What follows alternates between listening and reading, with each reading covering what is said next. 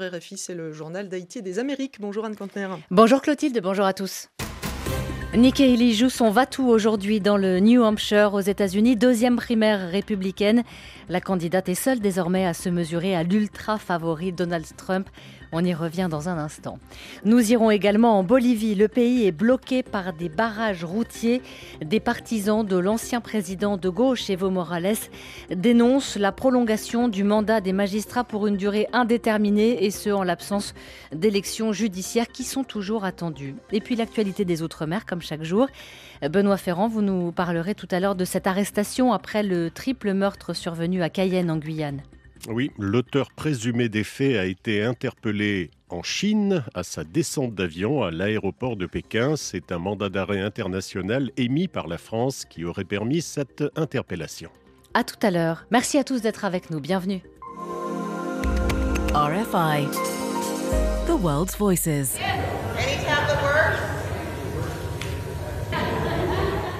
Les bureaux de vote sont ouverts dans le New Hampshire aux États-Unis, deuxième primaire pour le Parti républicain. Et les observateurs attendent particulièrement le score de Nikki Haley, la dernière rivale de Donald Trump. Alors elle est loin derrière, hein, mais son score pourrait quand même décider de la suite de la campagne. On va en parler avec vous, Christophe Paget, bonjour. Bonjour. On va donc assister à un face-à-face maintenant que Ron DeSantis a jeté l'éponge entre l'ancien président américain et celle qui a été son ambassadrice euh, aux Nations Unies. Effectivement, euh, alors au premier abord, le désistement de Ron DeSantis est une bonne nouvelle pour celle qui a toujours voulu que la primaire se réduise à un duel entre Donald Trump et elle. Les électeurs méritent de décider si nous recommençons avec Trump et Biden ou si nous empruntons un autre chemin conservateur.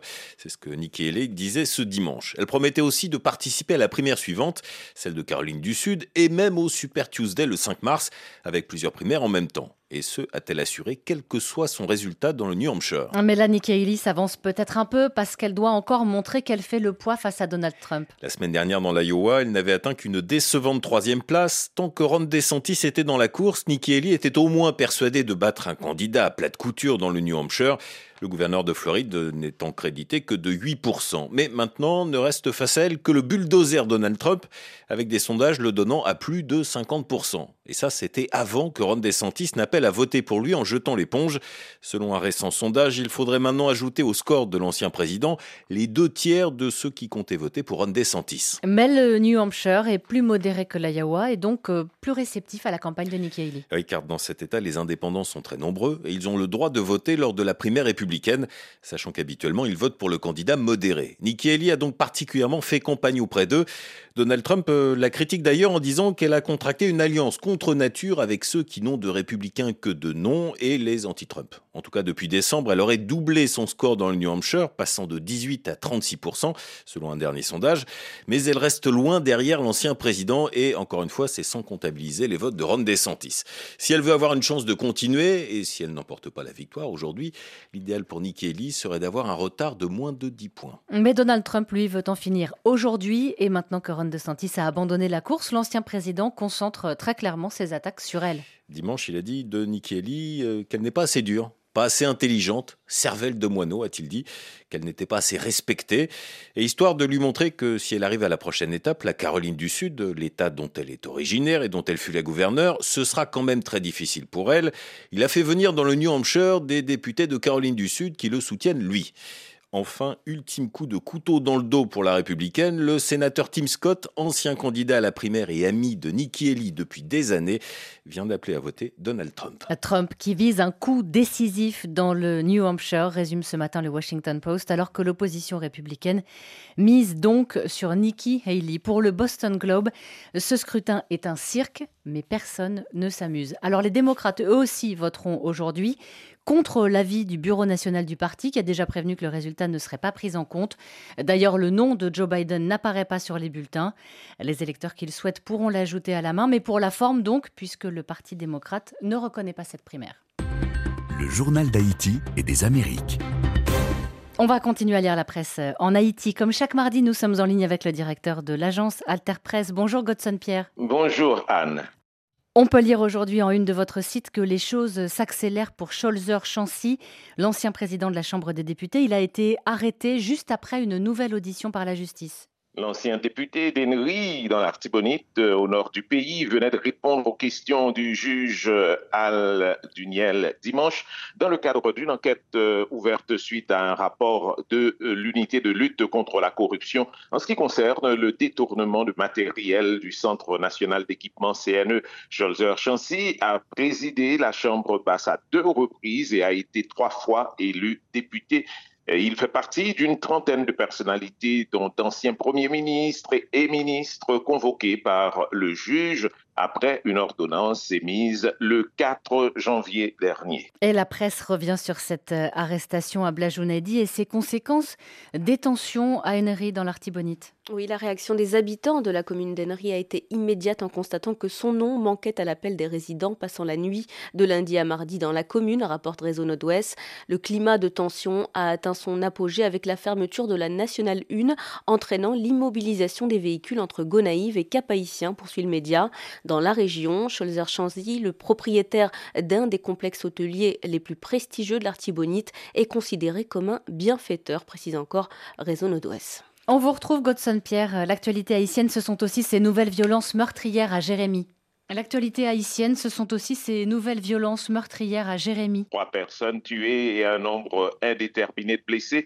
Tel est le bilan préliminaire euh, d'une fusillade qui a eu lieu dans la ville de Jérémy. Nous sommes au sud-ouest du pays.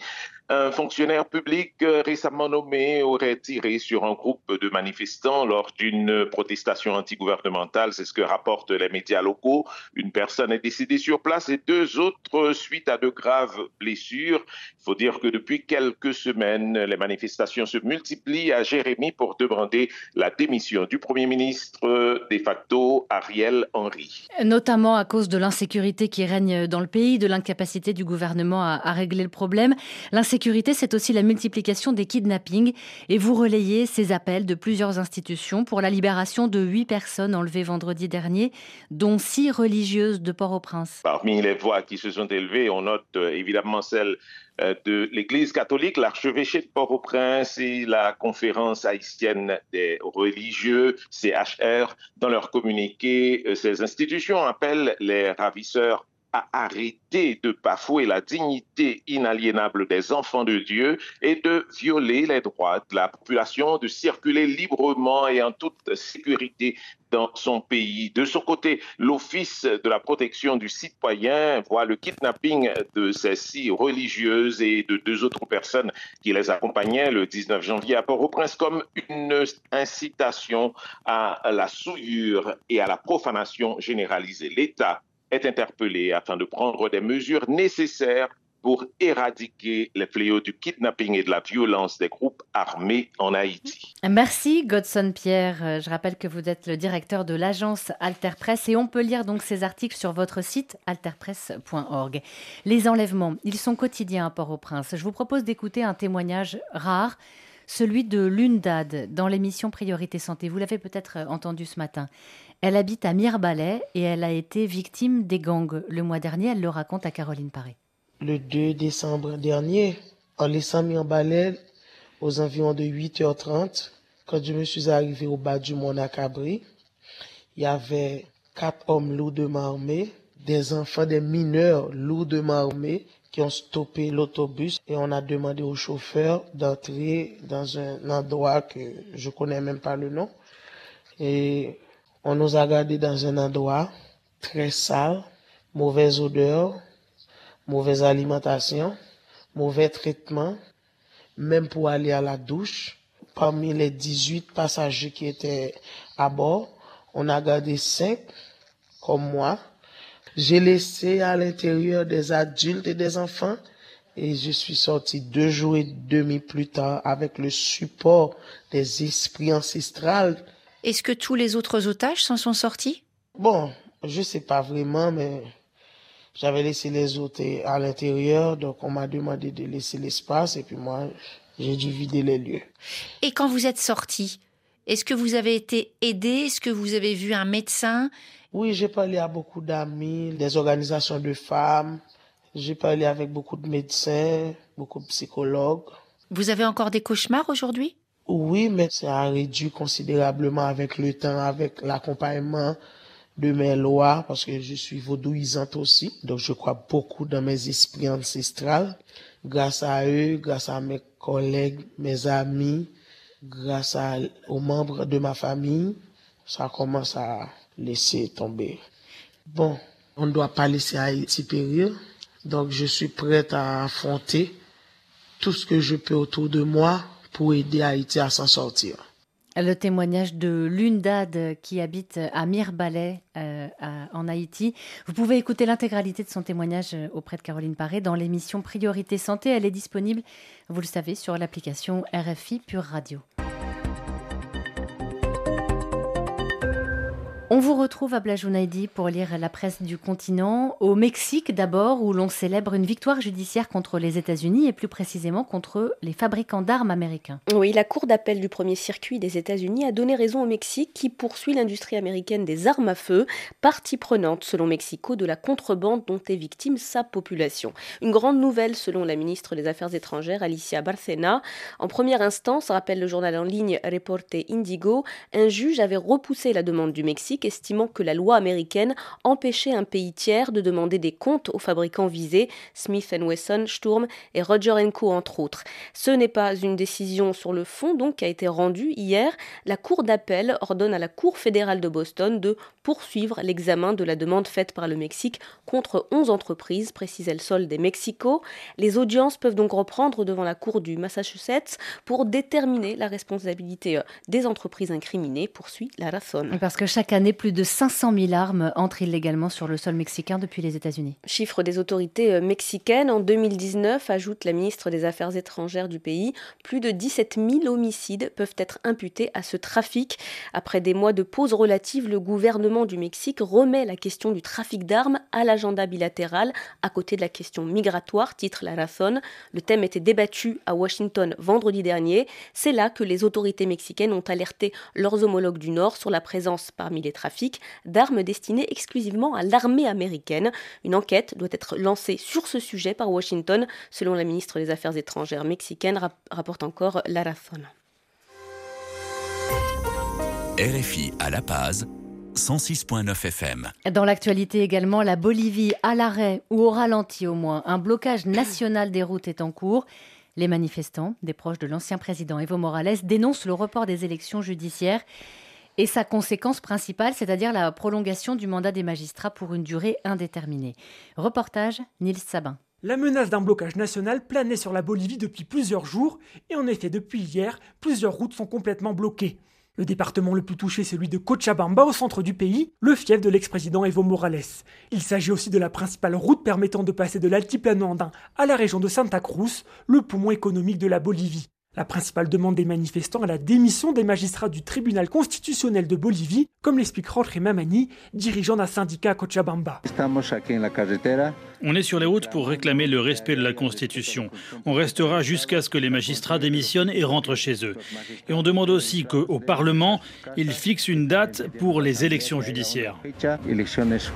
En Bolivie, les magistrats sont élus par la population. Ces élections devaient avoir lieu en 2023, mais pour des raisons de dissension politique, le Parlement n'a pas validé de candidature. Sans date d'élection, les magistrats du tribunal constitutionnel ont donc prolongé leur mandat. Pour le sénateur Leonardo Lossa, soutien de Morales, c'est le gouvernement qui bloque les élections. Cela fait 3, 4, 5 mois qu'au Parlement nous essayons d'organiser les élections, mais ce sont eux qui bloquent. Selon le gouvernement, chaque jour de blocage entraînerait une perte de 120 millions de dollars pour l'économie bolivienne. Nils Sabin, La Passe, RFI. Les autorités, elles, tentent de minimiser l'ampleur du mouvement en Bolivie et la presse s'en fait l'écho à Blajonaidi. Le barrage routier national activé hier par les secteurs sociaux de l'aile pro Evist s'est concentré uniquement pardon, sur l'itinéraire Cochabamba-Santa Cruz avec cinq barrages, d'après le ministre du gouvernement cité dans le journal La Razón. Le même ministre de poursuivre, le peuple bolivien est conscient des dommages causés par ces mesures extrêmes visant à satisfaire les appétits personnels d'un individu et de son entourage au détriment de l'économie de tous. De son côté, rapporte le journal Los Tiempos, le président Luis Arce a nié toute responsabilité dans la non-tenue des élections judiciaires, en affirmant que la droite traditionnelle est la nouvelle droite, en référence à la faction éviste du mouvement vers le socialisme, le MAS, menace l'État plurinational de Bolivie et utilise l'argument de la justice pour déstabiliser le gouvernement via les barrages routiers. Fin de citation. Abla Jounaidi pour la revue de presse à retrouver comme tous les jours sur internet www.rfi.fr. Dans l'actualité également cette euh, arrestation en Équateur de l'un des principaux leaders de la dissidence des FARC colombiennes. Il est à la tête d'une faction armée qui opère dans le sud-ouest de la Colombie. Il a été arrêté par la police équatorienne.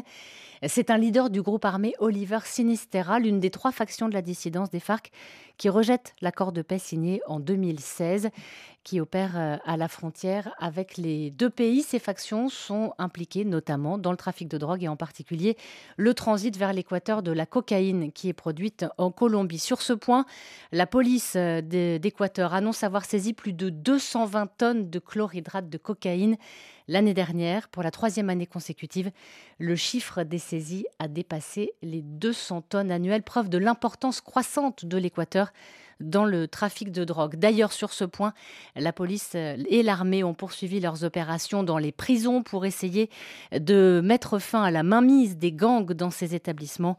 L'armée a retiré notamment des centaines de mètres de câbles Internet et de télévision par satellite qui avaient été installés dans l'une des prisons les plus dangereuses du pays. Le journal de l'Outre-mer. Bonjour Benoît Ferrand. Bonjour Anne. L'auteur présumé du triple meurtre de Cayenne, trois personnes d'une même famille qui avaient été égorgées à leur domicile, a été interpellé en Chine. Il aurait donc quitté rapidement la Guyane pour trouver refuge dans son pays, puisqu'il s'agit d'un ressortissant chinois de 40 ans.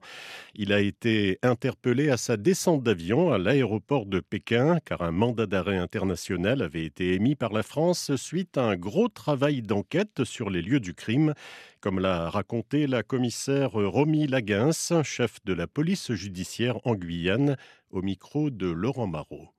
Les constatations ont duré plus de 15 heures avec beaucoup de personnel engagé. On avait plus de 20 personnes et enquêteurs de la police judiciaire engagés sur les lieux avec la police scientifique. les éléments majeurs du dossier, c'est notamment l'exploitation euh, de la vidéosurveillance du libre service, mais aussi des commerçants aux alentours, et un gros travail de constatation sur place qui a permis effectivement de comprendre le cheminement et le déroulé des faits. Au bout de 10 heures, on avait déjà isolé un ADN masculin qui n'est pas connu de la base, mais effectivement, on avait cette trace ADN. Mais ça nous a déjà permis de confirmer qu'il y avait un auteur masculin qui était présent sur les lieux. La, vidéosurveillance nous a permis de récupérer aussi des éléments euh, d'identification de l'auteur et de remonter sur euh, des documents qui nous permettent de confirmer son identité. On a pu déterminer un, domicile dans lequel il serait passé au sein duquel on a pu euh, retrouver des documents qui nous permettent de l'identifier. Voilà, rappelons que la Chine n'extrate pas en principe ses ressortissants. On passe à un tout autre sujet, la prise de position des évêques des Antilles et de la Guyane à propos d'une possible bénédiction des couples homosexuels. Position que l'on peut résumer ainsi, bénédiction oui, des couples non. Gérard Foucan est le vicaire général du diocèse de la Guadeloupe. Ils ont décidé de ne pas donner la bénédiction de couple. Toute personne qui demande individuellement une bénédiction spontanée, eh bien, nous avons à les accueillir. C'est simplement pour rappeler euh, l'essentiel du message de l'Église, l'importance du mariage. Ce n'est pas du tout un rejet de ce que le pape a dit, mais c'est simplement de rappeler l'exigence de l'Évangile. On craint simplement d'aller à l'opposé de l'enseignement d'Église. Donc, on est là euh, pour vivre la communion avec les évêques de France avec euh, déjà entre nous, évêques et vicaires généraux anti-Guyane, et rappeler euh, ce que la parole de Dieu dit. Tout un chacun, on est appelé à vivre l'amour de Dieu, aller vers le Seigneur. Et puis, je dirais, les couples homosexuels, ben voilà, on les accueille, on les accompagne, on les aide à avancer, on ne les rejette pas du tout. Mais en même temps, on est là aussi pour rappeler la, la morale de l'Église. On ne peut pas passer outre. Prise de position dont on aura sans doute l'occasion de reparler. Bon après-midi Anne, à demain. À demain, Benoît Ferrand. Merci à tous d'avoir été avec nous. On se retrouve demain à partir de 13h10 temps universel. Et d'ici là, vous le savez, vous pouvez nous réécouter sur l'application RFI Pure Radio. Restez à l'écoute. Dans un instant, de vive voix, Pascal Paradou reçoit Elema Houssi, Agbe Djedji et Pierre-Yves Lenoir, directeur